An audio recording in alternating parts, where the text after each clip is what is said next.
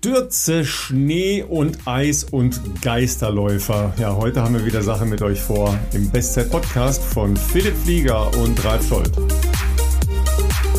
Du hast heute Morgen schon Geister gesehen oder ähm, wie schlimm war die Sauerstoffschuld und was ist eigentlich mit Ski und Rodel bei euch? Hi, wie geht's dir? Ralf, schön dich zu sehen. Ich äh, habe noch doch so lange gewartet, bis ähm, die Sonne ein bisschen höher stand sozusagen. Also man hat die Sonne natürlich nicht gesehen. Wir sind in Regensburg Anfang des Jahres. Also man hat so ein diffuses Licht, eine diffuse Lichtstimmung äh, mit den Wolken. Aber ähm, nachdem ich heute ein Programm gemacht habe, ein Fahrtspiel auf meiner ja, ich sag mal Haus- und Hofstrecke, wo ich das gerne mache, ähm, parallel zur Donau ähm, und da auch Abschnitte auf der Straße gelaufen werden, dachte ich mir, es muss jetzt nicht im größten Zwielicht sein morgens, auch wenn ich eine weiße Laufjacke getragen habe, dann warten wir vielleicht noch mal eine Viertelstunde und dann bin ich erst so um 8.20 Uhr aufgebrochen und muss sagen, es hat sich heute Morgen echt mal richtig beschissen angefühlt. ähm, Schon wieder. War das also, nicht neulich erst? ja, wir hatten das neulich erst. Ich muss sagen, bei den Qualitätseinheiten tue ich mich gerade irgendwie schwer, es float nicht so. Also ich habe auch ähm, wirklich äh, lange laufen ist cool, äh, Offroad laufen ist cool, Höhenmeter ist cool, aber bei den schnelleren Einheiten, da äh, float's noch nicht so. Heute Morgen hatten wir leider auch noch so ein bisschen den, ähm, wie soll ich sagen, den kleineren Nachteil, zumindest wenn man schnell laufen möchte.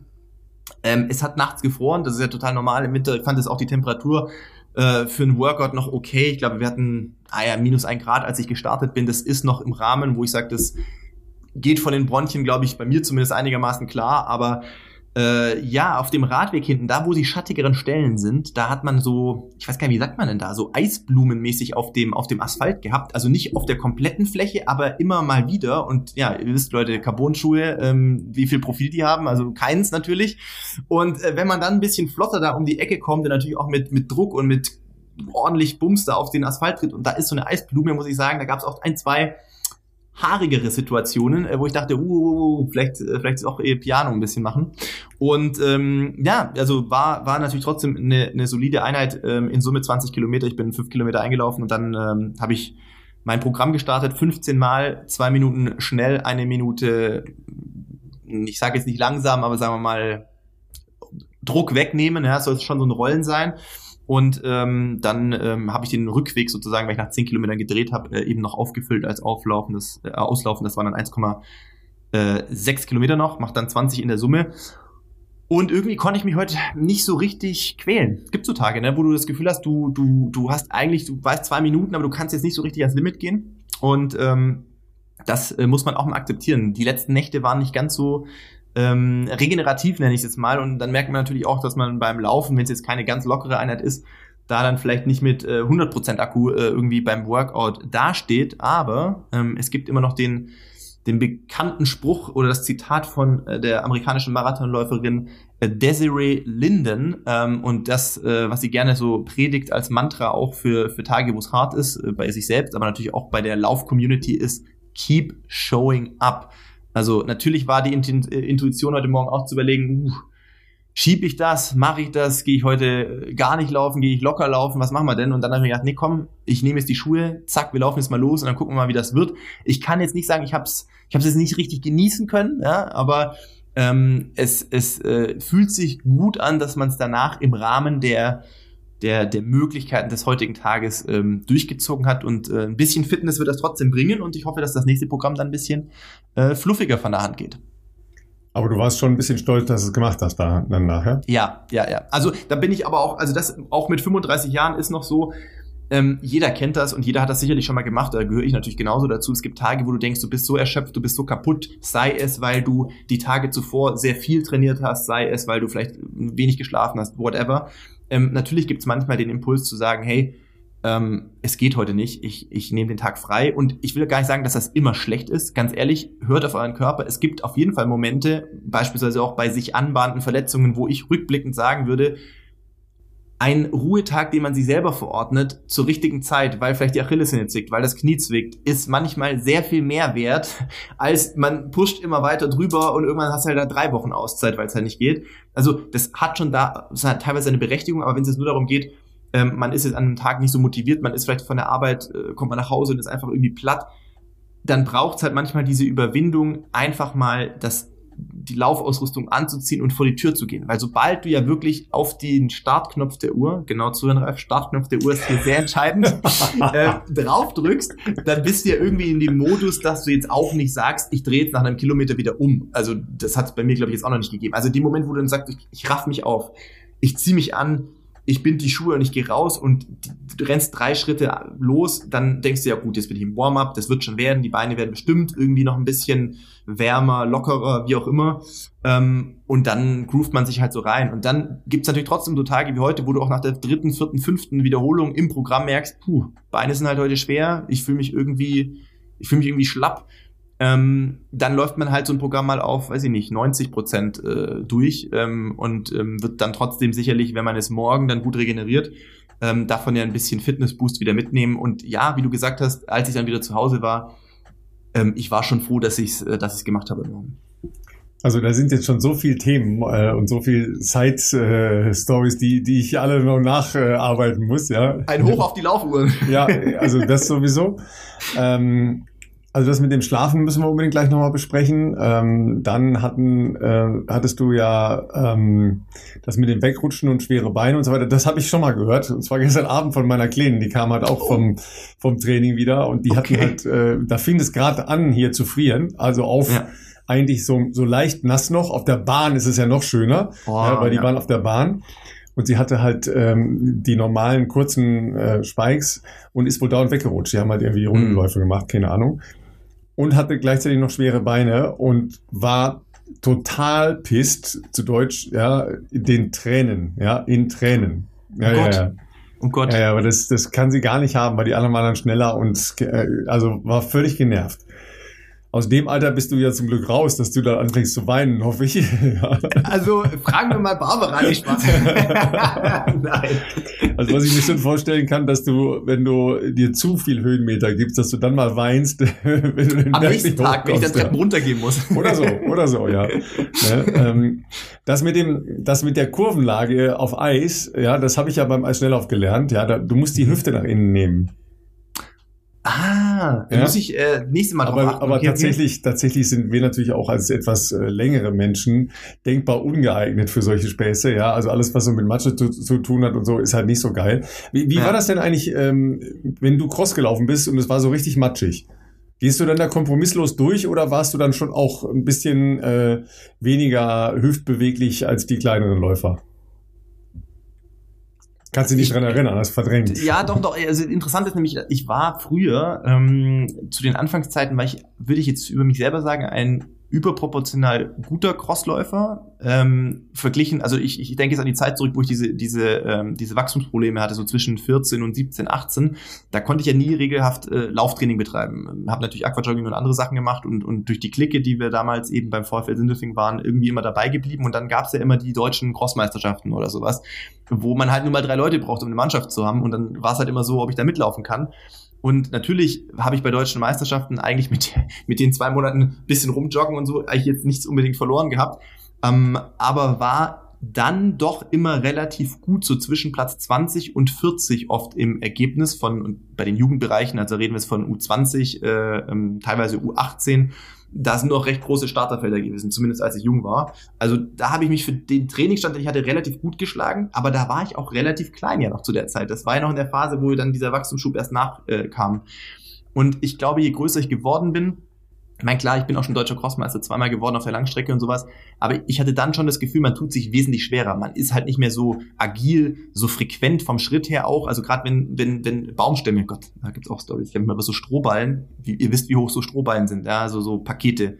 Da reden wir wahrscheinlich von 20, 30 Zentimeter. Aber ich habe es mal geschafft, als ich noch Carsten Schlang überholen wollte. Nee, ich habe Carsten Schlang überholt. Ich habe Wolfram Müller nicht mehr bekommen, weil Mittelstrecke in Ordruf war das mal in Thüringen. Habe ich es wirklich geschafft, auf den letzten 500 Metern, weil ich so voller Laktat war und so ein Abhang runterlief und da war dieser Strohballen und das ist der Lacher heute noch, ja. Diese sind die, die sind die 30 Zentimeter hoch. Also ich muss da gar nicht springen, aber ich weiß nicht, wie ich es geschafft habe. Ich habe mich voll auf die Fresse gewagt, musste wieder aufstehen. Das war nicht so geil, 500 Meter vor Schluss.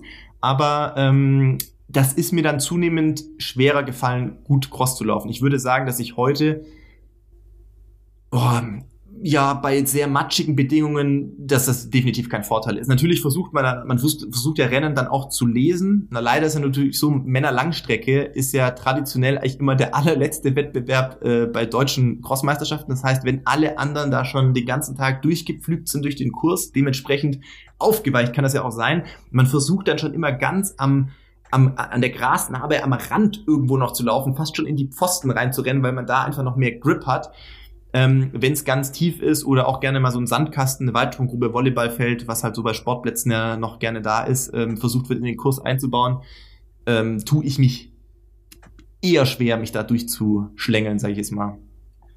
Ja, ja, das, äh, das sind natürlich dann genau ja die Herausforderungen, die so ein Crosslauf äh, dann entsprechend hat. Ja, und äh, sagen wir mal, so von der reinen Lehre ist ja längere Menschen eher schwierig, weil eben Schwerpunkt höher und ja, der Sittfaktor in den Kurven ist halt größer.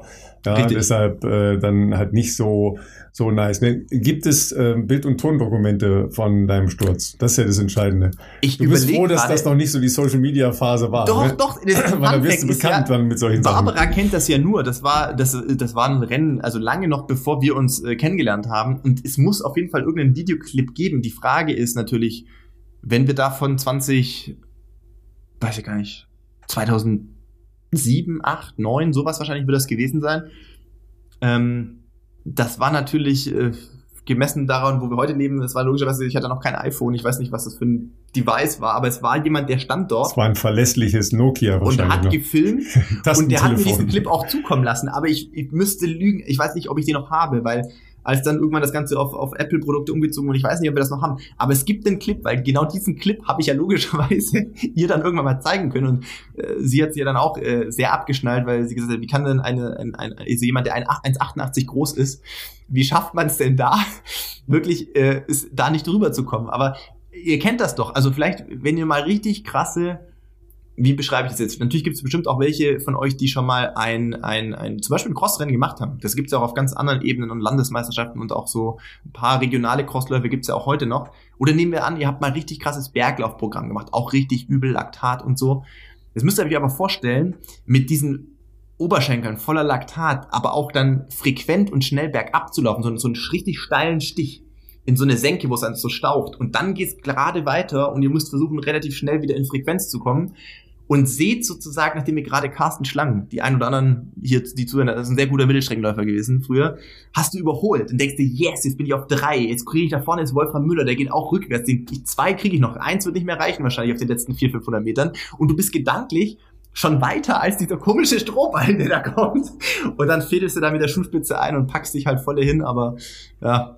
Also ähm, tatsächlich war es was bei uns beim Hürdenlaufen immer so, also die Männerhürde ist 1,6 Meter sechs hoch, ne? Das ist halt relativ anspruchsvoll, ja, weil da muss man zehnmal drüber. Da käme ich ne? nicht drüber, das sage ich jetzt schon mal gleich. Ja, so und das Gefährlichste beim, äh, beim Hürdentraining ist tatsächlich, wenn man, und das macht man hin und wieder, um mehr Speed zu haben oder um bestimmte technische Elemente zu trainieren, die Hürden runter macht ja, ah. weil man die dann nicht so ernst nimmt.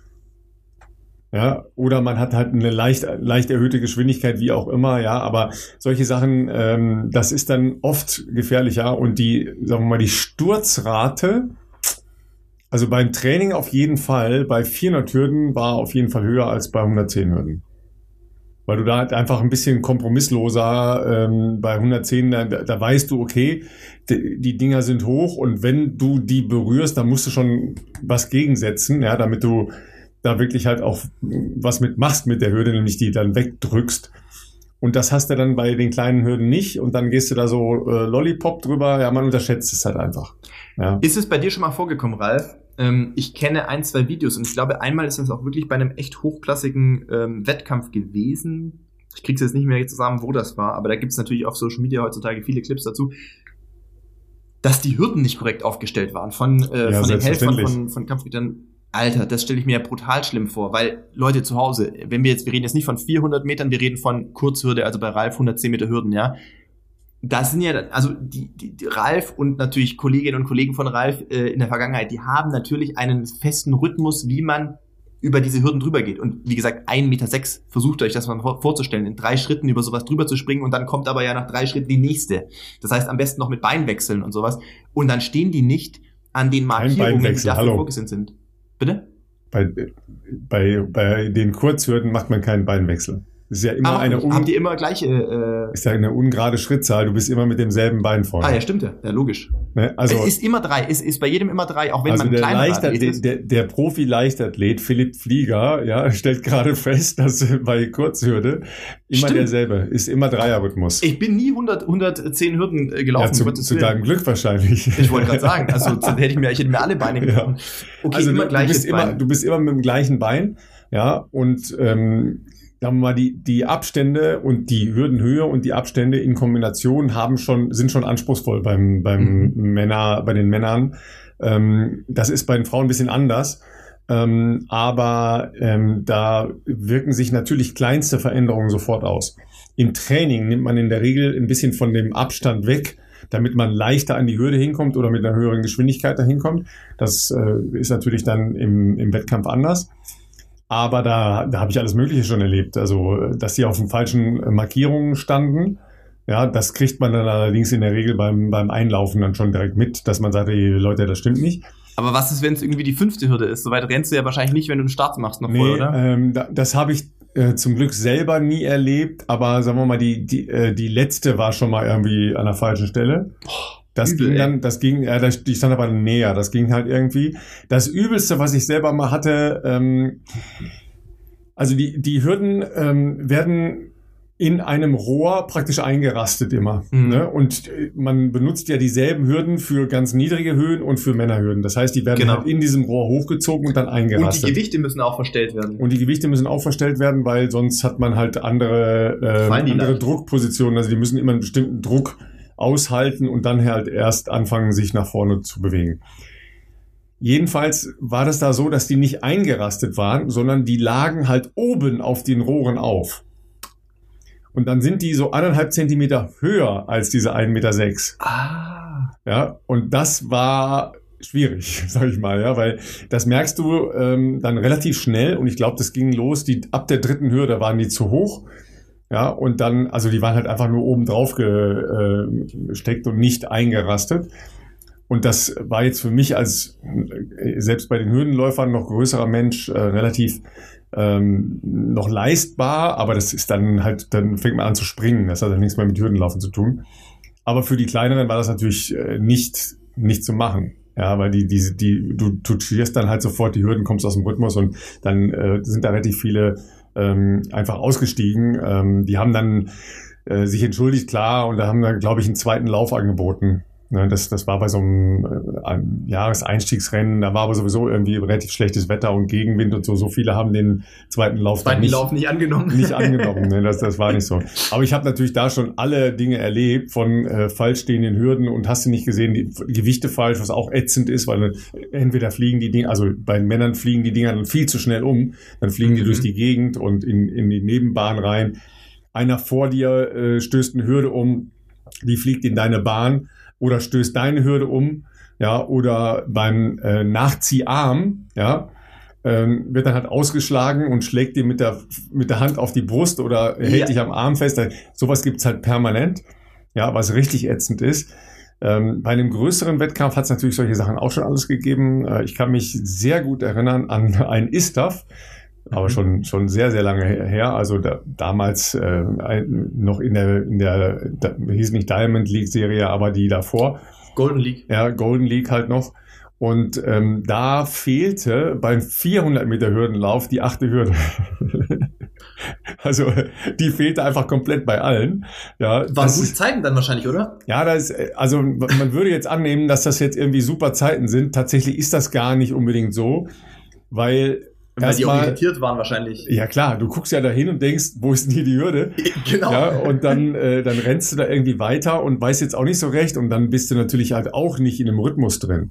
Ja, und dann hast du halt eine andere Geschwindigkeit und dann äh, kommt halt irgendwie die nächste Hürde und dann kommt ja danach wieder, ne, also dann kommt ja neun und zehn. Also das ist dann äh, jetzt auch nicht so, dass dann da jetzt fantastische Zeiten, die sind halt alle ungültig, logischerweise, die Zeiten. Ne? Und Wird bei es war 400 Meter. Hürden, äh, das kann ich gleich noch mal ein weiteres Unwissen hier äh, auffrischen, äh, wechseln alle automatisch oder manche kommen auch mit dem gleichen Rhythmus durch quasi? Ist Ja. Wechseln nur eine, eine Notlösung oder gibt es manche, die es bewusst machen, irgendwann nach drei, nach 250 Metern oder so? Naja, also du nimmst dir natürlich eine Taktik vor. Mhm. Also du hast ja irgendwas, was du im Training einübst.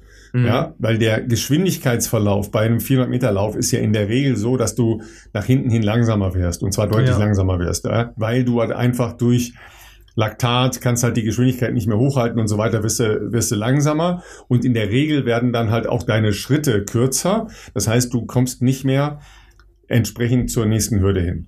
Ja. ja? So, das heißt, die allermeisten haben irgendeine Kombination aus ungeraden, also da, dass du möglichst dein Lieblingsbein immer vorne hast mhm. und dann ein, nach Möglichkeit nur ein gerader Abstand. Ja, also einmal dann zum Beispiel 14er laufen oder 16er laufen und dann wieder in den Ungeraden rein. Ja, also dann 15er mhm. laufen oder 17er mhm. laufen, mhm. weißt du? Mhm. Dass du dann wieder, weil der unter, in der Regel ist der Unterschied zwischen äh, deinem Lieblingsbein und dem anderen Bein so hoch in der Hürdenüberquerung, ja, dass du da viel Zeit verlierst, wenn du mit dem anderen Bein die Hürde überquerst.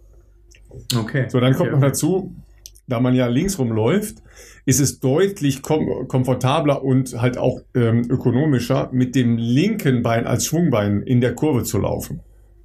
Das können aber nicht alle, weil es gibt natürlich auch genug Leute, die das rechte Bein als Schwungbein haben.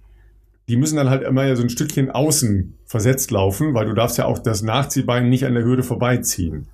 Und wenn du links Kurve läufst und rechts das Schwungbein hast, kann das natürlich relativ leicht passieren, dass du dann äh, links an der Hürde vorbeiziehst. Ne?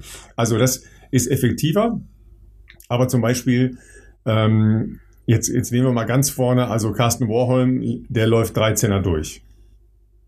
Ja, also der, der versucht 13 durchzulaufen. Das, das machen aber eigentlich nur Leute mit sehr großer Schrittlänge. Ja, die sparen dann praktisch, also die, die verkürzen bewusst die äh, Kontaktzeiten bei den äh, ersten Abständen um dann ähm, halt voll durchzubeschleunigen, spätestens ab 200, 250 Meter und dann versuchen die einen 13er durchzulaufen. Ja, aber und bei den Frauen halt 15er durchlaufen. Aber ähm, die allermeisten wechseln an irgendeinem Punkt.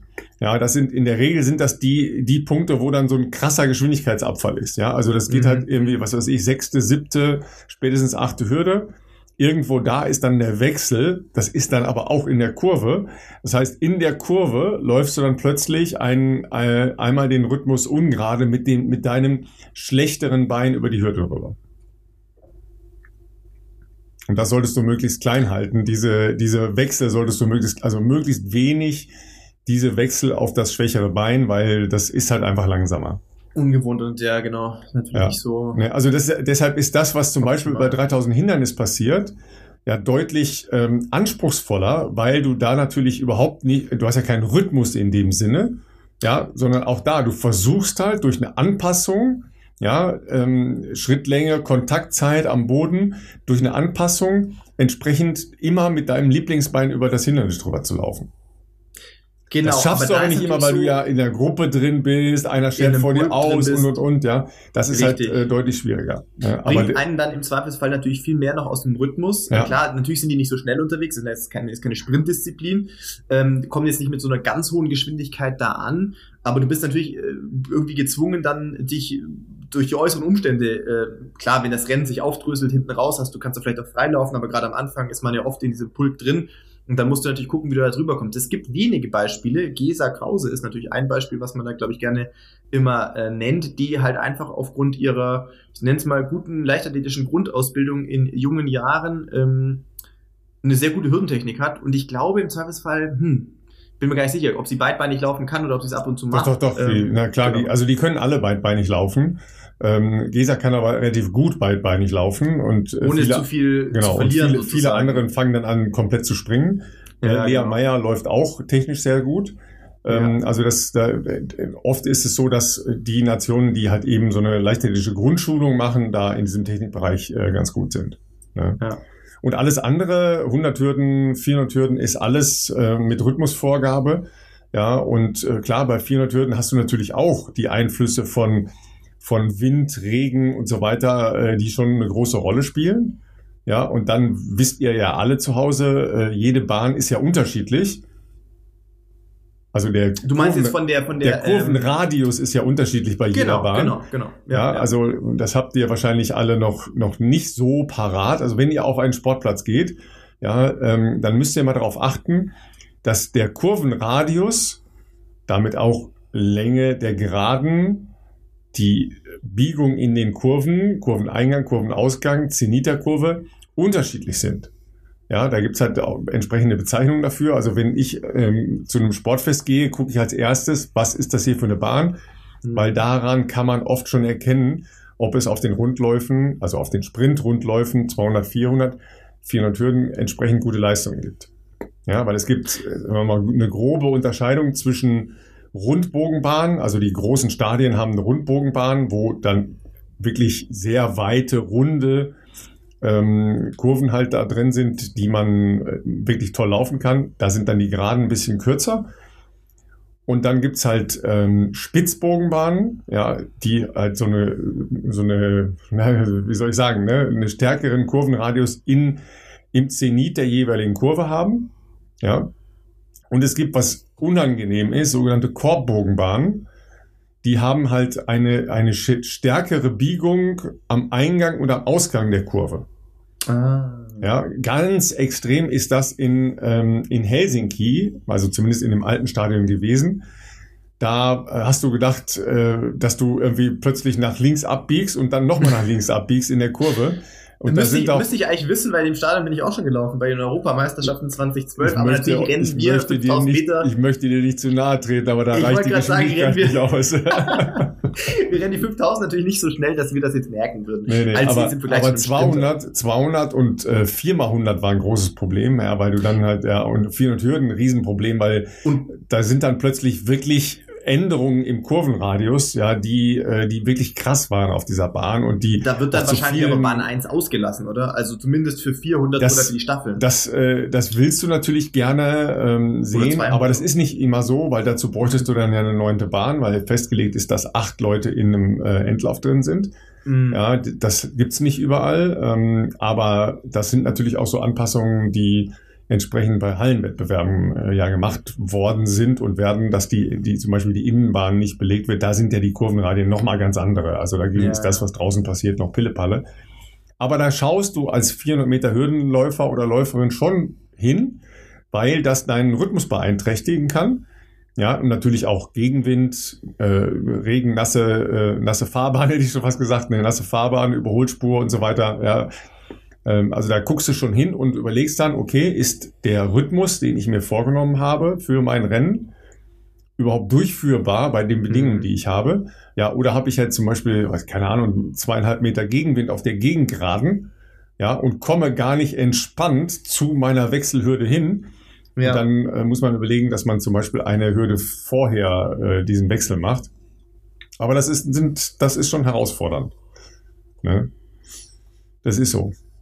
Sag mal, ähm, wegen, wegen äh, Sturz beim, ähm, beim Crosslaufen, da fällt mir gerade ein, weil da, so kommen wir dann gleich zu den Ergebnissen von Valencia.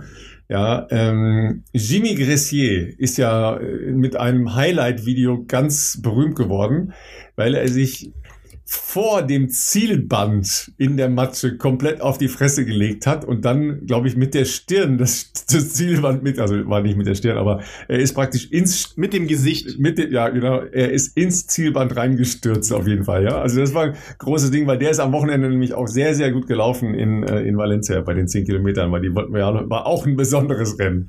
Ja, das das stimmt. Also Jimmy Gressier ähm, ist grundsätzlich mal äh, ein exzellenter europäischer, ich glaube gar nicht mal, man muss ihn eigentlich als Langstreckenläufer bezeichnen. Ich glaube, er hat ein bisschen Mittelstrecken-Background gehabt, aber rennt inzwischen ähm, fokussiert eher die, die 5000, ich glaube auch 10.000, äh, ist jetzt auch wieder eine, eine sehr, sehr starke Zeit gerannt in Valencia und ist auch ein sehr guter Crossläufer, das muss man sagen. Er hat, ich glaube, das ist damals noch eine U23 Meisterschaft war, glaube ich, oder vielleicht sogar eine U20. Wir schieben es mal auf jugendlichen Übermut vielleicht ein bisschen. Und nachdem er da so quasi Abonnement-Sieger war über einen langen Zeitraum, hat er sich immer für seine, für sein Ziel Jubel, glaube ich, immer ein bisschen was anderes überlegt.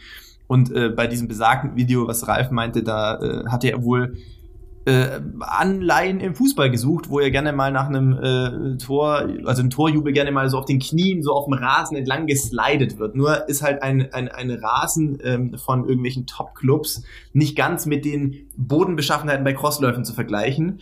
Ähm, also long story short, er wollte da so ins Ziel auf den Knien reinsliden, äh, hat aber einen relativ harten Stopp bekommen, als er da auf die Knie fiel aus vollem Lauf und dann hat sie ihn so nach vorne katapultiert und mit dem Gesicht durchs Zielband durch. Also es ist wirklich, also Slapstick hoch 10 ähm, hat er auch dafür echt viel einstecken müssen, muss man sagen. Aber ähm, ja, also äh, ist ansonsten ein sehr, sehr guter Läufer war jetzt in Valencia äh, auf Platz 11, äh, nämlich am vergangenen Wochenende war der, ja, kann man glaube ich sagen, weltbeste 10 Kilometer Straßenlauf. Ähm, der ist äh, traditionell Mitte Januar und äh, auch Weltrekordstrecke. Dort hat Ronix Kipruto, ich glaube letztes Jahr oder vorletztes Jahr, den äh, nach wie vor bestehenden ähm, Weltrekord aufgestellt. Und ähm, das war einmal mehr hochklassig besetzt. Da ist es natürlich so, wie äh, bei vielen Rennen, die über zwei, drei Jahre sehr, sehr, sehr gute Ergebnisse erzielen ähm, und vielleicht noch in einer Zeit liegen oder in einem, einem, einem zeitlichen Umfeld liegen, wo wenig Konkurrenz ist. Ne? Januar gibt's jetzt ja nicht ganz so viel an Angebote an, an schnellen Straßenläufen, außer zum Beispiel jetzt in Spanien, wo sicherlich gute Bedingungen waren dann äh, fliegt da jetzt halt halb Europa hin, äh, plus natürlich noch äh, jetzt nicht nur die Profisportler, sondern natürlich auch ein ganz reguläres äh, Feld, wo man sich anmelden kann. Und äh, ja, da war sehr, sehr viel los. Äh, hier habe ich die Ergebnisse nochmal hergeholt. Jimmy Gressier Platz 11 in einem wirklich extrem hochklassig besetzten Rennen mit 27,40 auf der Straße. Das ist schon absolut top. Gewonnen wurde in 26,55 von einem Kenianer. Und ja, so die Top 10 ist äh, ja schwerpunktmäßig natürlich äh, Kenia, was haben wir noch? Ähm, Uganda ähm, und einen äh, noch nicht Schweizer Läufer, muss man sagen, aber der, glaube ich, einen Asylantrag in der Schweiz gestellt hat, nämlich Dominik ähm, Lobalu, ähm, der 27.08 gelaufen ist und auch letzte Saison äh, sehr viel für Aufsehen gesorgt hat, ähm, in der, auch in der Diamond League. Und äh, dort waren natürlich auch einige deutsche ähm, Athletinnen und Athleten vor Ort, äh, unter anderem auch äh, Teamkollegen von mir mit Amanal Petros und auch Alina Reh. Und während es für Ersteren noch relativ gut lief. Ähm, der ist nämlich äh, Amanuels Bestzeit gelaufen mit 28.03, lief es für äh, Alina leider gar nicht gut. Denn, Ralf, was äh, war los? Ich weiß gar nicht, ob du die Clips gesehen hast, aber ich glaube doch, doch ich habe dir die Clips ja auch geschickt. Ähm, das sind äh, Szenen gewesen, die man nicht sehen möchte. Also ehrlich gesagt bin ich auf der einen Seite wirklich überrascht gewesen. Ähm, auf der anderen Kenn Seite, ja. auf der anderen Seite ist es eigentlich erstaunlich, dass es nicht häufiger passiert. Ja, also ein, ein Sturz relativ am Anfang eines Feldes, eines sicher ein bisschen gemischten Feldes, das war ja wohl eine Problematik, dass es nicht so eine klare Trennung zwischen Profiläufern und ambitionierten, sehr guten Läufern gab. Aber die also ich muss jetzt wirklich nachdenken, dass ich das schon mal gesehen habe, dass bei einem Start von so einem Lauf, also einem Straßenlauf, wo es oft sehr eng zugeht, so viele Menschen übereinander gestürzt sind. Also das, das waren ja eher 50, die da gestürzt sind. Das lag halt daran, dass es wohl keine Unterteilung äh, in, ähm, in kleinere Wellen gab oder dass die Profis getrennt äh, starten durften. Männer, Frauen gemischt. Aber also hilf mir, Philipp, wenn ihr sonst als Profis startet, also 50 oder 100 Leute sind das dann schon auch in so einem Block, oder? Genau, also so bei den großen Marathons, das variiert natürlich auch, aber ich sag mal, Berlin würde ich jetzt sagen, ist so ein Elitefeld beim Marathon so zwischen 100 und lassen wir es ganz grob sein, mit Subelite 200 sein. Ja. Und natürlich sind diese Startblöcke abgetrennt vom, ähm, vom Hauptfeld, zumindest äh, zu Beginn. Also gestartet wird dann schon zusammen, aber da gibt es halt eine gewisse Trennung, meistens mit Bändern so, ähm, damit das ein bisschen in, in versucht wird, in Bahnen zu halten. Natürlich ist aber auch Straße des 17. Juni in Berlin, wisst ihr Bescheid, alle, die schon mal Halbmarathon jetzt oder, oder Marathon gelaufen sind, ist natürlich vierspurig so von dem Videomaterial, ich war jetzt noch nie bei diesem 10 Kilometer Rennen in Valencia, sah der Startbereich schon sehr, sehr viel kompakter aus. Einfach sehr viel schmäler. Noch dazu mit natürlich, ihr kennt das, diese Veranstaltungsgitter, die sich ja dann auch nicht wegschieben lassen, irgendwie groß. Also da haben natürlich Menschen versucht, als dann das Unglück seinen Lauf nahm, diese Gitter wegzureißen, um, um einfach mehr Platz zu schaffen. Aber es war wohl so, wie du sagtest, dass äh, auch durch Fehler der Veranstalter, durch äh, vielleicht auch nicht äh, akkurate Überprüfung durch Startnummern oder Bänder, weiß nicht, ähm, das zu durchmischt war, dass vorne natürlich sehr viel Profi-Athletinnen und Athleten waren aber auch Leute, die, und das jetzt bitte nicht falsch verstehen, die da nicht hingehören. Also weil halt wirklich, ihr müsst euch vorstellen, Leute, die 27 Minuten rennen, ihr könnt ja ausrechnen, was das, also was, wie schnell das ist. Die, da, da, da fällt der Startschuss und dann geht's halt direkt richtig zur Sache. Und dann müssen da wirklich auch 100, 200 Leute, wie groß auch dieses Feld ist, jetzt sofort wegkommen. Und wenn da natürlich dann Leute sind, die, ich sage jetzt mal, teilweise auch als Hindernis fungieren oder überfordert sind mit der Situation, dann kam es jetzt dazu stürzen und das, es sah schon teilweise ähm, es sah echt beängstigend aus. Und ich habe mir auch dann Total. die Frage gestellt, dass das noch nie sonst mir jetzt so richtig bewusst irgendwo vorgekommen ist, dass ich das wahrgenommen habe, ist eigentlich wirklich ein Wunder, weil ich überlegt mal, das sind dann 10.000 Leute wahrscheinlich noch dahinter gewesen in Valencia. Und diese Masse, sobald der Startschuss fällt, die schiebt ja nach vorne. Das ist jetzt nicht so, dass es da diese großen Startpausen gibt wie bei einem Berlin-Marathon, also in richtigen Wellen.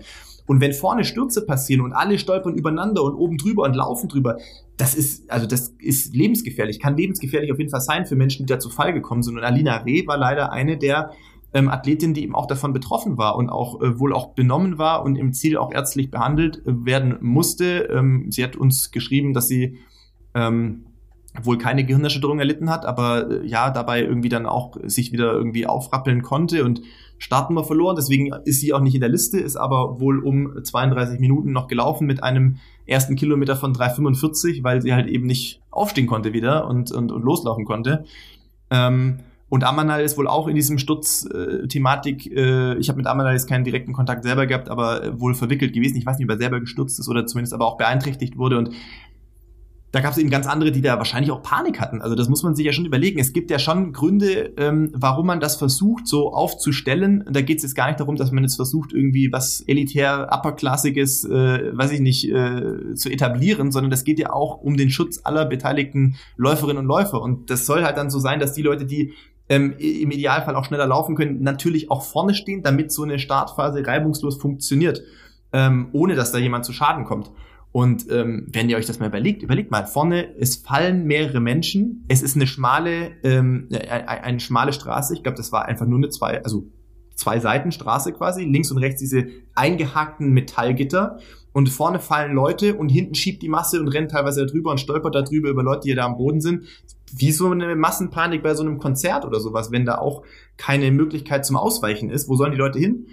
Ähm, und vor allem die, die hinten verstehen ja nicht, was vorne ist. Also die schieben ja trotzdem weiter und verstehen nicht, warum es weitergeht und dann wird gedrückt und also es waren auf jeden Fall echt äh, ungeile Szenen, die man so von vom Laufsport eigentlich nicht kennt. Und ich glaube auch, dass die Veranstalter da selber ein bisschen ähm, geschockt waren mit Sicherheit. Ähm, das hat sicherlich gab es da Fehler, ich will jetzt nicht sagen in der Organisation, aber auf jeden Fall sind da Fehler äh, wohl im Vergleich zu sonst äh, haben da stattgefunden.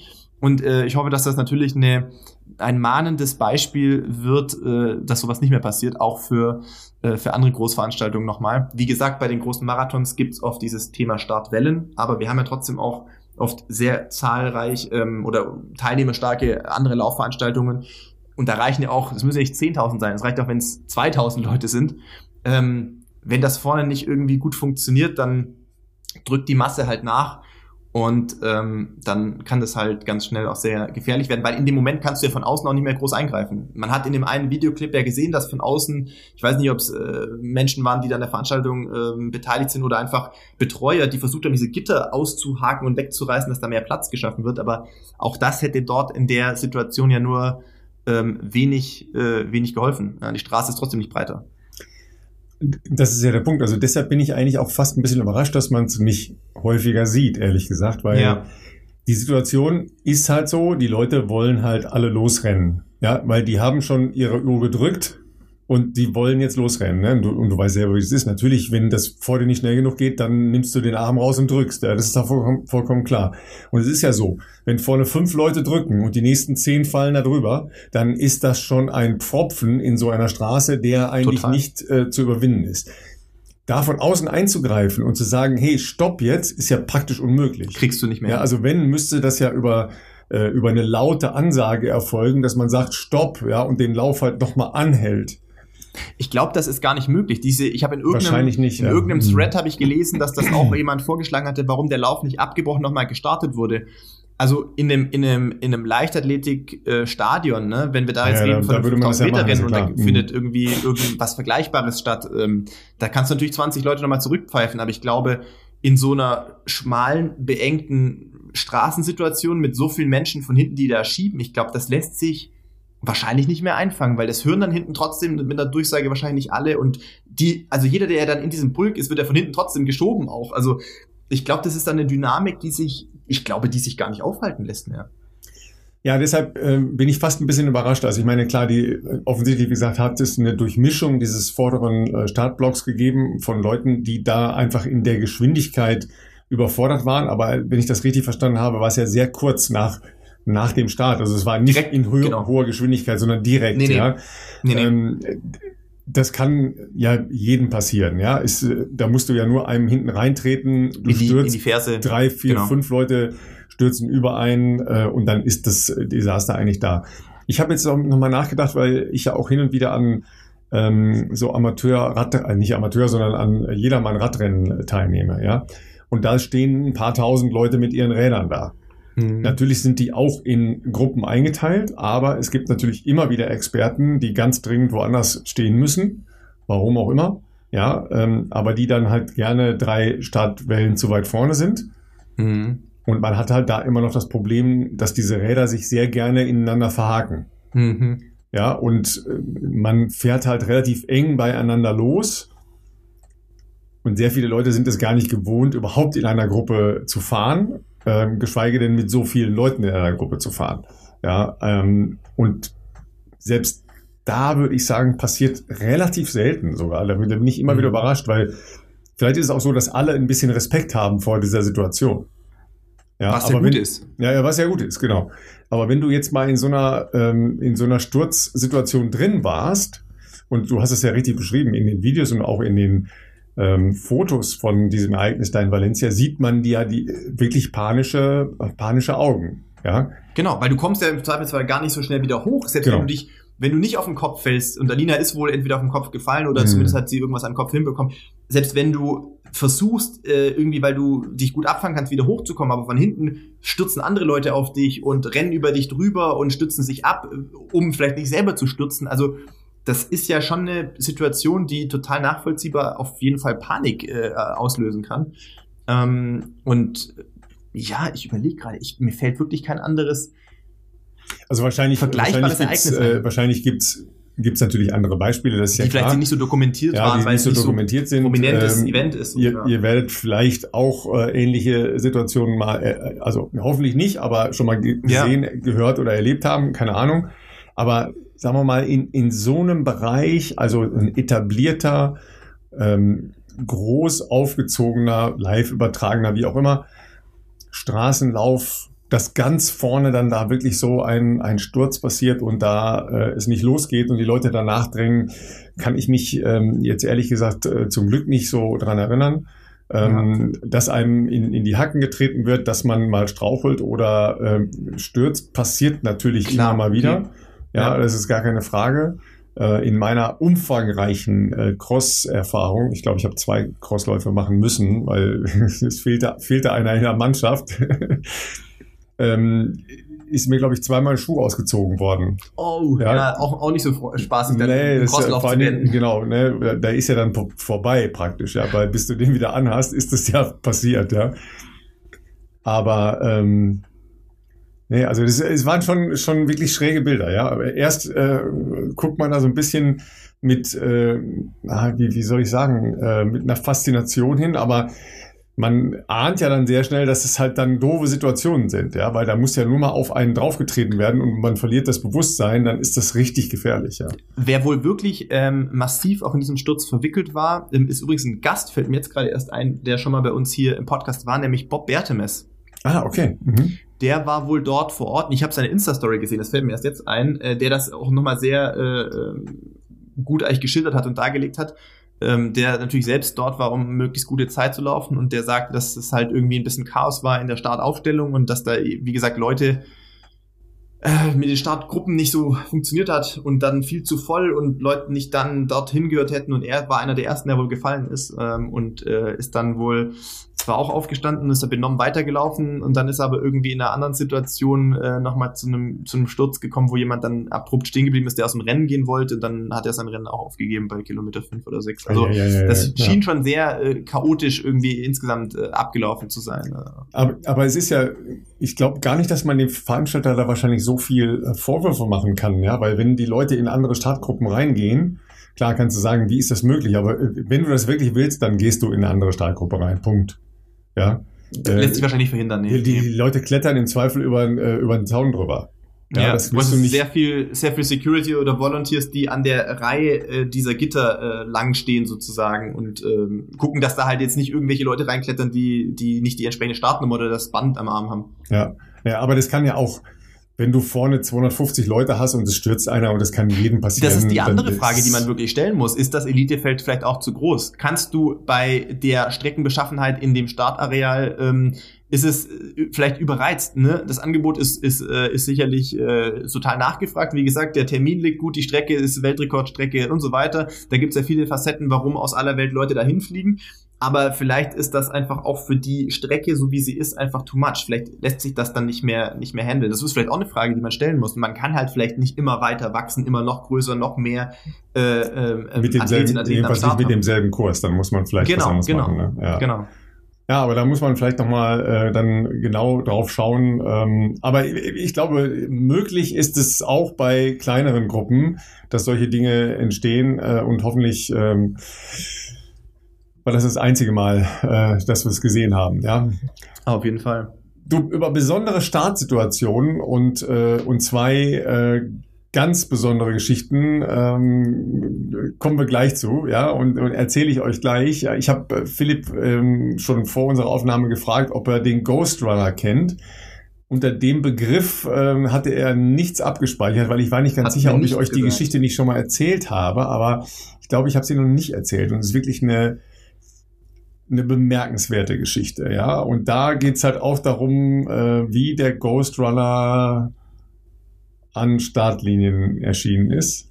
ja, äh, oder nicht, ja. Aber bevor wir das machen, wollen wir uns, äh, uns und euch nochmal an unseren Partner unserer heutigen Folge erinnern und äh, euch natürlich auch gleichzeitig unser damit verbundenes Angebot unterbreiten. Ja, denkt dran, es ist immer noch Winter und kalt und alles gleichzeitig. Ja, Jungväter schlafen schlecht, also müssen sie sich noch besser ernähren. Ja, äh, gute Ernährung ist eine Basis für das, was wir treiben. Ja, äh, lässt du jetzt auch schon mal ne? Nicht und nicht den kleinen Kindern die Fläschchen äh, wegtrinken oder die Gläschen weg, wegessen. Ja, da kenne ich auch genug, die das machen. Ja, sondern gute Ernährung als Basis. Aber wenn ihr dann noch zusätzlich was tun wollt, für eure Regenerationsfähigkeit, für euer Immunsystem, für eure Belastbarkeit, dann äh, empfehlen wir euch AG1 von unserem Partner Athletic Greens. So schaut's aus, Ralf. AG1 ist äh, bei mir auf jeden Fall äh, vorhin auch direkt im Anschluss an mein Fahrtspiel äh, konsumiert worden, weil ja, wenn man schon nicht so äh, prickelnd schläft äh, in letzter Zeit, äh, trotzdem versucht ordentlich zu trainieren, dann ist natürlich klar, dass das Immunsystem äh, mehr Arbeit zu leisten hat. Insofern versuche ich natürlich mein Möglichstes, ähm, mein Immunsystem entsprechend zu unterstützen und ähm, ja, wenn eure Ziele auch so hoch sind wie eure Ansprüche an äh, Supplements, dann äh, seid ihr bei AG1, glaube ich, genau richtig. Ähm, ihr wisst Bescheid, AG1 enthält 75 hochqualitative Inhaltsstoffe, die euren äh, Körper und Geist unterstützen. Und äh, ja, das zahlt eben ein auf Energiehaushalt und eure Muskelerholung. Und ähm, äh, AG1 ist natürlich multifunktional, aber auch sehr einfach äh, einzunehmen. Einfach ein Messlöffel AG1 in 250 Milliliter Wasser und das Ganze kurz durchschütteln und dann seid ihr good to go. Und äh, nicht nur wir setzen auf AG1, sondern natürlich auch äh, andere Sportkolleginnen, Sportkollegen wie beispielsweise Laura Philipp, ähm, äh, Laura Dahlmeier oder auch Rick Zabel, übrigens auch ein guter Podcast für die Radsportenthusiasten unter euch.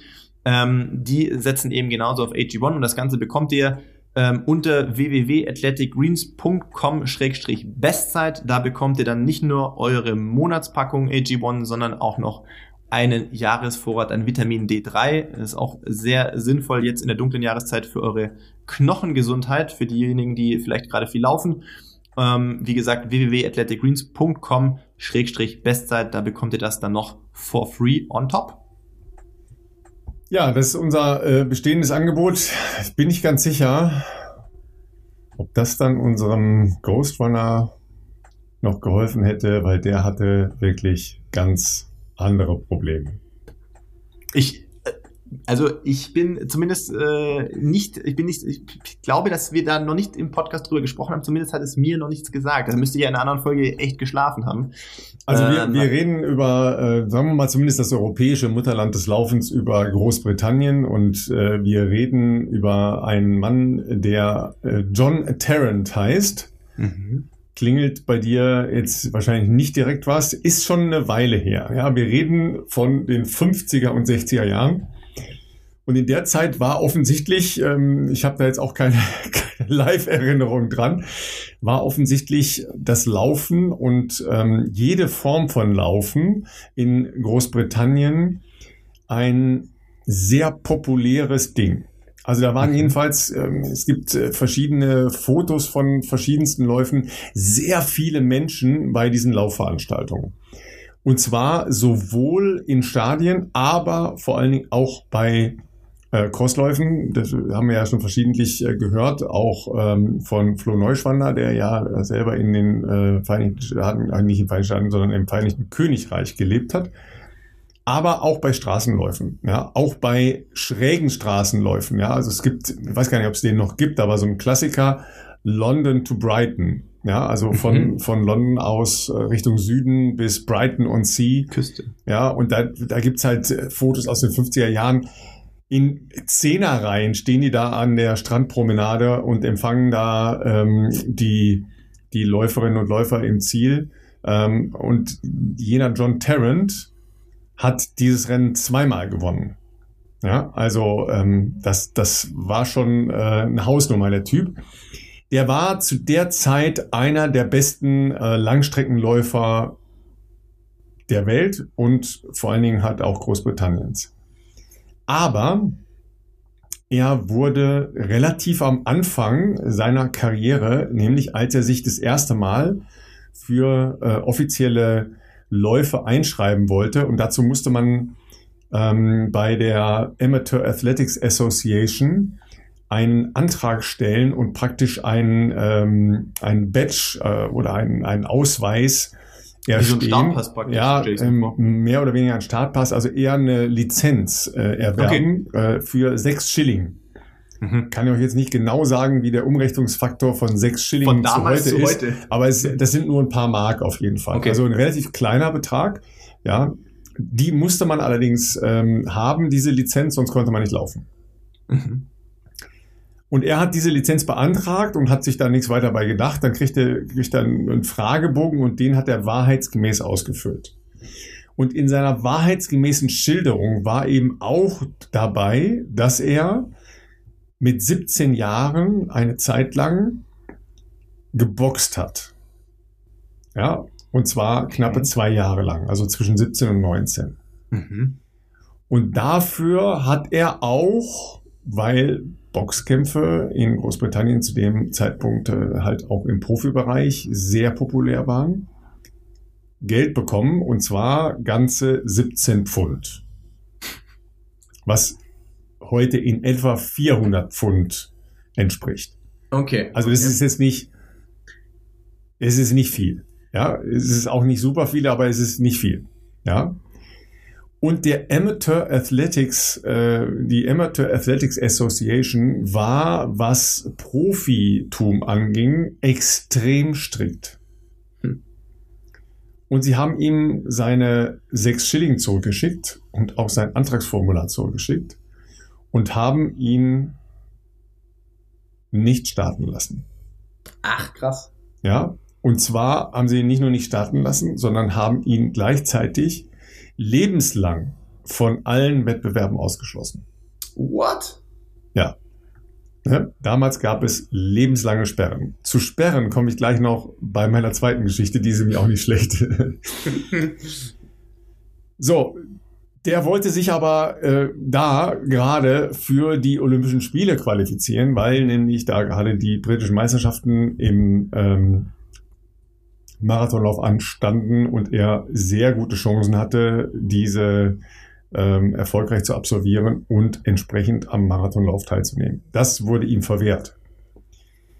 Er wollte aber trotzdem weiterlaufen. Ja, das, das ist so einer wie du. Ne? Ähm, als du geheiratet hast, ne? Da bist du doch am Hochzeitstag noch gelaufen, ne? Nee, am Tag danach seid ihr gelaufen. Am so, Tag ne? danach? Ja, aber, aber beide zusammen, glaube ich, ne? Nee, ich glaube, ich bin sogar am Tag danach echt einen recht flotten 30er gerannt in 320 oder so. Ja, okay, da war Barbara vielleicht nicht dabei, ja. Ne? So war der jedenfalls auch drauf. Ja, also Okay. äh, der ist am Tag seiner Hochzeit noch, äh, hat er noch einen langen Lauf gemacht. Ja, also ein sehr ähnliches Mindset. Danach hat er dann zusammen mit seinem Bruder, der ihn ähm, Zeit seines äh, Lebens betreut hat, ähm, entschieden, ah, weißt du was, ihr könnt mich mal mit eurer Startlizenz, ich will trotzdem starten. Und er hat dann äh, zumindest eine gewisse Bekanntheit dadurch erzielt, dass er ohne Startnummer an der Startlinie gestanden hat. Und gelaufen ist ohne Startnummer, ja. Und nicht wenige Rennen mitbestimmt hat ohne Startnummer, ja. Und deshalb Ghost Runner. Ja, weil er immer Aber unterm, ist er dann, unterm also Radar konnte, war. wurde er nicht irgendwie rausgefischt oder rausgezogen? Ja, das, äh, das war wohl jetzt weniger, ähm, äh, also der, die Läufe selber, ja, im längeren Bereich fanden dann halt ja jetzt nicht mit 56 Kampfrichtern statt, ja, Ja, sondern es, wir, wir reden jetzt halt von äh, hier ein Zehner und äh, da ein äh, Macclesfield to Leeds Lauf und solche Geschichten. ja, äh, also von diesen Dingen reden wir. Und dann eben auch von einer zumindest beachtlichen Karriere im Ultrabereich. Ja, weil zum Beispiel London Brighton ist natürlich ein Ultralauf, ja, weil das ein bisschen weiter ist als äh, 42 Kilometer. Ähm, aber der, der ist dann halt häufig bei solchen Dingen aufgetaucht und der hatte halt eine andere Eigenart und diese Eigenart war ähm, Vollgas oder gar nicht. ja, also der, der ist halt ähm, nah an All Out mehr oder weniger alle seine Rennen gelaufen. Das hat dann teilweise dazu geführt, dass er ähm, sehr oft Probleme hatte, die Läufe zu beenden. Ja, Mhm. und ähm, schon relativ früh immer wieder Magenprobleme hatte und darüber geklagt hat, ähm, während Läufen teilweise zusammengebrochen ist, dann weitergelaufen ist, ja, und das hat alles äh, zu seiner Legende beigetragen, ja. Also bei dem wusste man nie, kommt er jetzt hier als umjubelter Sieger, wie zweimal bei London Brighton, ins Ziel oder gibt er auf wegen Magenproblemen. Dann hat er eine Zeit lang ähm, versucht, in Südafrika Fuß zu fassen, ja, Okay. Ähm, weil er dann überlegt hatte, eventuell dort ähm, die Staatsbürgerschaft anzunehmen, ja, und sich so eventuell aber ne, AAA, ja, die haben äh, ihn auch da nicht starten lassen, ja, aber er hat zum Beispiel dann überlegt, am äh, Africa's Comrades Marathon teilzunehmen, Mhm. 55 Meilen, ja, Durban to Peter Peter Maritzburg, den Lauf gibt's immer noch. Eines der, glaube ich, ähm, korrigiert mich gerne in den Kommentaren des äh, Insta-Posts, aber ich glaube, eines der äh, Ultra-Events überhaupt. Also, glaube ich, er hat Ja. Legendenstatus. Ja, ich glaube, also 78 Kilometer, meine ich, wäre das Mhm. äh, umgerechnet, ja. Das war aber in dem Jahr, als er da gestartet ist, ähm, noch ein Rennen, das äh, exklusiv für äh, weiße Männer war. Weil zu dem Mhm. Zeitpunkt galt in Südafrika klare Rassentrennung. Ja, ähm, das heißt, äh, es durften ähm, keine ähm, farbigen Menschen an diesen Rennen teilnehmen. Ja, die haben ihm nicht erlaubt, bei der bei dem Conrads Marathon zu laufen. Ja, also ähm, ist er dann bei einem anderen äh, Lauf gelaufen, wo er der einzige Weiße war. Ja, weil es Dann- ja, So rum, so rum war es dann war's okay. ja, also, Toleranz- also, also auf jeden Fall, auf jeden Fall andersrum war, der, war der wirklich ein, ein außergewöhnlicher, ein außergewöhnlicher Typ, ja, der ähm, etliche Rekorde aufgestellt hat, äh, auch Weltrekorde aufgestellt hat im Ultrabereich. Ja, also einer der dominierenden Läufer seiner Zeit, der niemals an großen ähm, offiziellen Wettkämpfen teilgenommen hat, weil er eben ähm, als 17-Jähriger ein paar Boxkämpfe bestritten hat. Ja. Das ist wirklich krass. Ja. Also ist in der heutigen Zeit auch echt ähm, natürlich schwer, sich reinzuversetzen. Ich weiß, dass es äh, bei den Olympischen Spielen ja auch lange noch, glaube ich, mit dieser ähm, Amateurbereich und so ähm, noch der Fall war. Sie Profifußball. Es ist ja auch nur äh, U21-Bereich ist ja, glaube ich, erlaubt bei Olympischen Spielen. Kein, wobei die Jungs ja natürlich auch schon teilweise im Profifußball unterwegs sind, aber äh, es ist jetzt nicht die kein Messi oder so wird da jetzt äh, bei Olympischen Spielen auflaufen dürfen, zumindest nicht jetzt mehr. Ähm, aber die waren da auch äh, früher mit diesem Amateurbereich sehr strikt und das ist natürlich irgendwie tragisch, wenn du als 17-Jähriger ähm, irgendwie, wie du schon sagtest, äh, vielleicht denkst du wirst mal Boxer und da gibt es halt im Boxen die Regel, dass man da auch drei Euro mit verdienen darf äh, und dass dann aber deinen restlichen weiteren sportlichen Lebensweg äh, tatsächlich so massiv beeinträchtigt, äh, dass du einfach nicht mehr Teil dieser der offiziellen Laufsport-Szene sein darfst, weil, weil ähm, ja die äh, Amateur, was war's, Association ähm, gesagt hat, du kriegst keine Lizenz von uns. Ja, ähm, die Geschichte ist noch nicht ganz zu Ende. Ja, ähm, eines seiner bemerkenswertesten Rennen äh, fand am 23. Oktober 1971 statt. Mhm. Gegen zwölf andere Läufer. Ein 100-Meilen-Rennen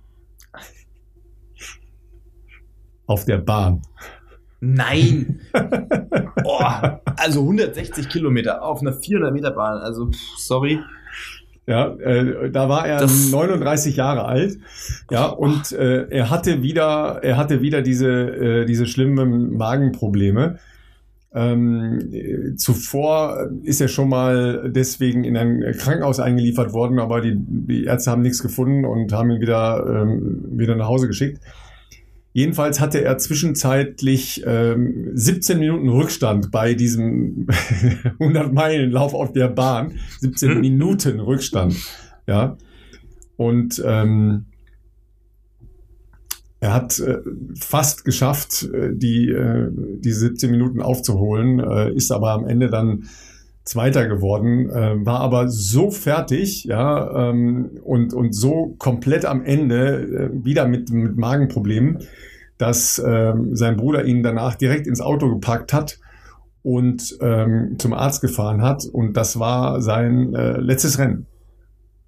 Ähm, er hat sich davon nie mehr erholt? Nie mehr erholt. Ähm, Ach, und er ist äh, vier Jahre später, äh, am 18. Januar 1975, also das ist äh, genau heute ist sein Todestag, ähm, mit nur 42 Jahren an Magenkrebs gestorben. Nein! Ja. Ach du Scheiße.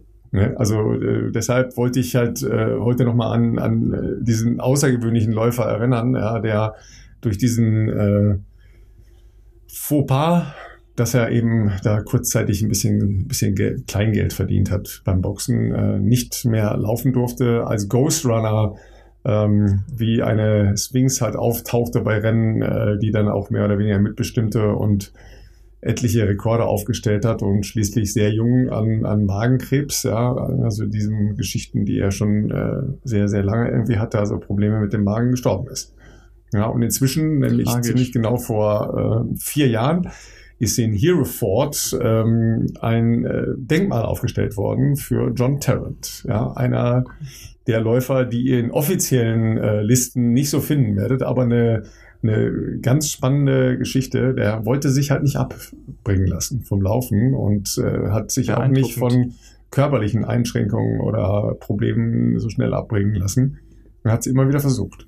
Ne? Also, große Geschichte, ganz große Geschichte. John Tarrant, 18. Januar 75. Wahnsinn. Ja. Oder? So, Habe ich, ich äh, nicht gekannt und ich bin mir ziemlich sicher, dass die Geschichte äh, hier im Podcast noch nie vorgetragen wurde. Ähm, also, nee, das, äh, das hätte ich mir, glaube ich, gemerkt. Andere Geschichten habe ich gehört, habe ich schon drei oder vier Mal erzählt und habe sie immer wieder vergessen.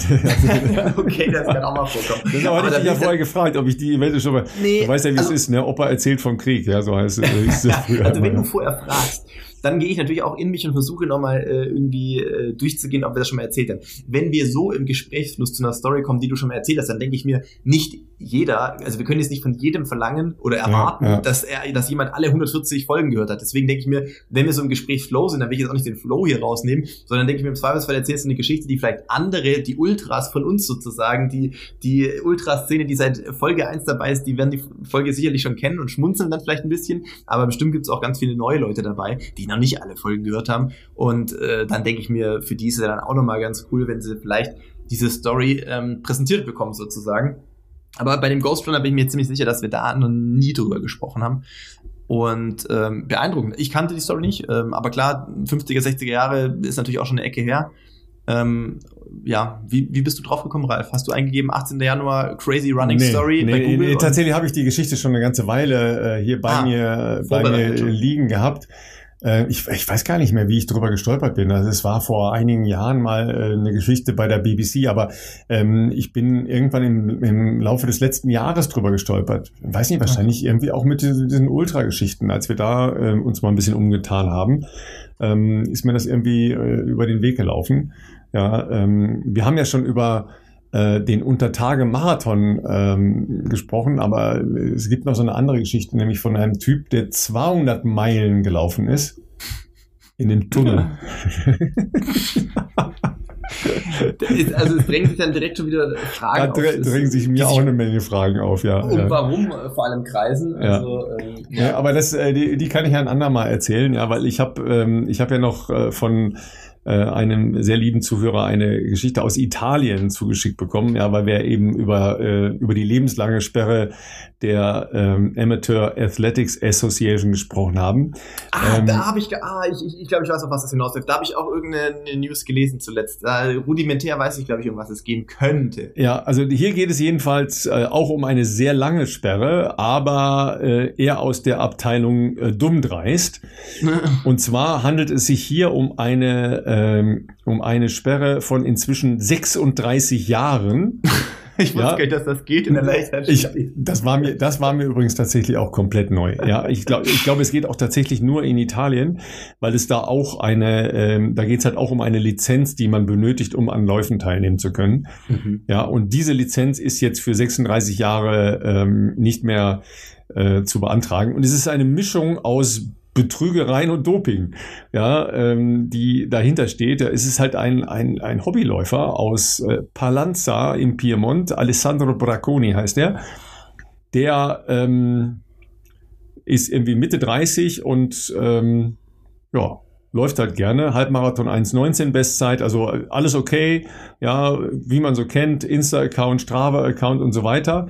Ja, leider äh, hat er vielleicht eine nicht ganz gute Community um sich herum gehabt. Jedenfalls ist er 2016 schon mal von der Polizei zusammen mit einem ähm, Doping-Ring in der Bodybuilder-Szene aufgeflogen und ähm, ist damals schon verurteilt worden und da schon gesperrt worden. Und danach ist er dann aber äh, wieder bei Läufen halt angetreten, gepackt worden und dann noch mit illegalen Substanzen äh, gepackt worden. Mhm. Also es ist halt alles Wahnsinn, ja. Und der Typ ist äh, im vergangenen Frühling, ja, wieder irgendwo gestartet und äh, der hatte da schon eine 24-jährige Sperre und ist jetzt nochmal für zwölf weitere Jahre gesperrt worden. Gott. Ja, also, äh, ja. Ne? Aber er hält nicht den Rekord, weil Roberto Barbi, ja, ein früherer Profi, der ist 38 Jahre gesperrt. Also es gibt schon, es gibt schon seltsame Karrieren in, in, dieser, dieser Art der Betätigung, das ist mal klar. Also auch da denkt man sich immer wieder, was haben sich die Leute dabei gedacht? Oder haben sie sich dabei überhaupt irgendwas ja, keine gedacht? Ahnung. Also, also es ist wirklich das äh, wenn es eines ähm, die Geschichte ja auch gezeigt hat, Gott sei Dank, muss man sagen, ähm, da fällt mir natürlich prominent auch immer gerne mal der Radsport logischerweise ein. Es gibt ja wirklich Sportarten, wo leider auch viel Schindluder getrieben wird und Gott sei Dank früher oder später das trotzdem irgendwann ins Tageslicht kommt. Das hilft leider dann oftmals ja den betroffenen Athletinnen und Athleten nicht direkt mehr, ähm, aber es ist ja trotzdem, es, es relativiert irgendwie die sportliche Zeitgeschichte zumindest, dass man dann sieht, okay, die, die und die Person, ähm, das ging einfach nicht mit, mit rechten Dingen zu und ähm, sozusagen irgendwie zumindest der Zeitgeschichte ist dann die Gerechtigkeit Genüge getan und äh, ja, umso mehr frage ich mich oftmals, was sich dann Leute denken, vor allem die schon mal auffällig waren. Aber es gibt ja diese Wiederholungstäter, die gibt es ja auch wahnsinnig häufig. Leider ja auch in der Leichtathletik äh, immer noch aktiv. Justin Gatlin, ähm, nicht Justin Gatlin, Justin Gatlin, doch, Justin Gatlin ist noch aktiv. Ja, ja. Ähm, und der Mhm. war doch zweifach schon gesperrt, meine ich, oder? Der war zweifach schon gesperrt, der ist ja begnadigt worden. Der hatte eine, eine achtjährige Sperre und ist begnadigt worden, weil er mitgeholfen hat, hat. das Netzwerk dahinter irgendwie aufzudecken. Ähm, Und sofort wieder, weißt du, das, Ja. da, da kriege ich da, da, da kriege ich Aggressionen. Nicht nur, dass der dann wieder Sport machen darf, der zweimal gedopt hat. Also gedopt, verurteilt, nochmal dann irgendwie Deal gemacht, dann wieder verkürzt. Aber er hat auf jeden Fall, er hat ja keinerlei, das war keine Einmalaktion, dummer Jungen-Ding oder sowas, sondern das ist ja eine bewusste Entscheidung. Du bist einmal schon aufgefahren, also aufgeflogen mit, mit Doping, bist gesperrt worden, kommst zurück, dopst wieder, wirst wieder erwischt. Also das ist ja auch gar keine Einsicht da, dass das falsch ist. Aber noch schlimmer ist ja nicht nur, dass er dann einen Deal machen kann, um äh, wieder im Profisport aktiv zu sein. Noch schlimmer ist, dass meine, ah, wie soll ich sagen, Hassliebe zu einer gewissen Sportbrand aus den USA, die generell so mit ethischen und moralischen Aspekten ein bisschen hadern, auch was Thema Frauen anbelangt, ähm, von der US-Westküste, dass die dann aber denken, Alter, geile Idee, der Typ ist zurück, das ist ein richtig geiles Vorbild für unsere, äh, für unseren Sportnachwuchs, dem geben wir direkt wieder einen fetten Vertrag, wo du dann denkst, why? Was, was, wa- was ist da nicht richtig, Leute? Also es ist wirklich, ach, es läuft nicht alles, nicht alles gut im Profisport leider. Nee. So, was hast du am Wochenende vor? Am Wochenende bekomme ich möglicherweise, bekommen wir, nicht ich, eigentlich bekomme ich nicht keinen Besuch. Also meine Eltern kommen vielleicht nach Regensburg, ähm, und, aber eigentlich bekomme ich nicht Besuch, sondern äh, unsere Tochter bekommt Besuch wahrscheinlich. Ja, da kannst du ja, da kannst du ja lange, lange, lange Läufe machen.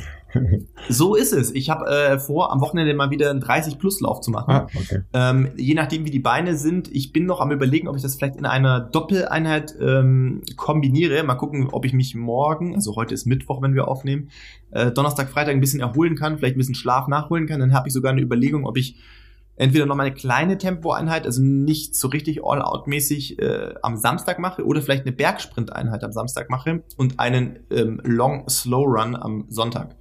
Das äh, habe ich mir zumindest mal fürs Wochenende vorgenommen. Ich muss gestehen, ich habe gar keinen Überblick, was das Wetter hergibt, aber unabhängig davon, man kann ja immer, man, man kann es ja immer einrichten, dass man äh, laufen kann. Ich war nur heute Morgen überrascht, dass äh, zumindest auf den Dächern und auf dem, auf dem Auto äh, Schnee lag. Das hatte ich jetzt irgendwie gar nicht auf dem Schirm, als ich losgelaufen bin. Es ich kam noch. raus. Es ist der 18. Januar, es ist noch Winter. Heute Nacht Ja, soll es genau. in, soll, in Köln schneien. Es ist natürlich jetzt wieder sonnig und blauer Himmel, das ist ja klar. Aber äh, kalt und es soll heute Nacht anfangen hier zu schneien. Und das ist natürlich für uns Flachland-Tiroler Maximalstrafe, ja. Äh, Genau. Eigentlich soll es äh, schneien bis zum Wochenende. Jedenfalls im, immer mal wieder.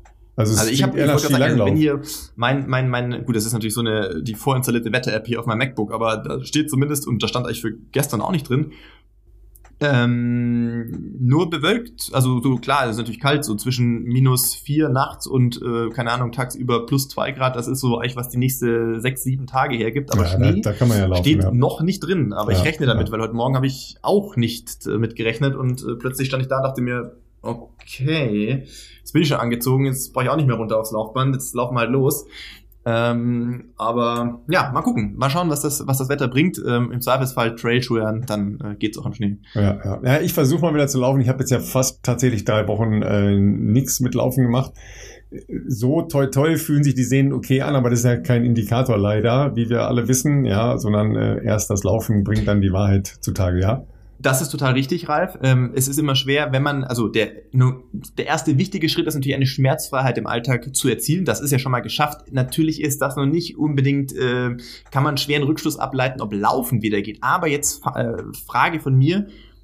Ihr habt ja Treppen im Haus, nehme ich mal an. Oder habt den Aufzug in deinem Schloss. Also also ihr habt Treppen, okay. Wie ist es, wenn du Treppe runtergehst, ähm, zum Beispiel vom, keine Ahnung, also jetzt du, weißt nicht, ob du im Büro im, im, im Obergeschoss bist, wenn du jetzt runtergehst zu euch, wie ist es, wenn du die Treppe runtergehst, ganz normal runtergehen? Merkst du was hinten an der Achillessehne? Also ich glaube nicht. Gut. Gutes Zeichen, glaube ich. Ja. Weil das ist ja diese, genau diese exzentrische Ja, ja, Ablassen aber von ich meine, die, die exzentrischen Kraftübungen mache ich natürlich jeden Tag. Und da merkst du aber auch nichts mehr. Nein, da merke ich auch nichts mehr. Das ist aber, den Punkt schon mal zu erreichen. Ja, ich weiß, ich weiß. Ist, deshalb, da bin ich ja auch schon relativ, relativ glücklich drüber, ja, aber es ist trotzdem noch nicht wieder laufen. Ja, Mhm. ja also deshalb aber I try. Mal gucken. Ja. Sehr gut, sehr gut. Yes, yes. In dem Sinne würde ich sagen, ähm, macht was aus eurem Wochenende. Äh, es soll irgendwie auf jeden Fall spannend winterlich sein und ich finde das mit dem Winter ja eigentlich auch ganz cool. So im Januar kann das mal, kann das mal sein. Besser jedenfalls gehört. als äh, 5 Grad Regen. Das ist nerviger. Ne? Das stimmt. Das gehört, gehört auf jeden Fall mal zu einem äh, ordentlichen Winter dazu. Für nächste Woche können wir schon mal anteasern, dass wir einen, ja, ich würde sagen, spannenden Experten da haben, wo wir nochmal ein bisschen tiefer in äh, die Recovery-Geschichten eintauchen können, vor allem auch was das Thema Schlafen anbelangt. Und ähm, ja, ansonsten hoffe ich, dass ihr zu Hause, ähm, wo auch immer ihr euch aufhaltet, auch ein schönes Wochenende haben werdet. Vielleicht nicht mit ganz so viel Schnee, außer ihr steht auf Schnee und wollt vielleicht auch ein bisschen langlaufen, dann natürlich schon. Ähm, und ansonsten lauft für uns natürlich wie immer gerne ein paar Kilometer mit. Ähm, ja, in diesem Sinne, ich freue mich schon auf nächste Woche und äh, in diesem Sinne, bis dahin.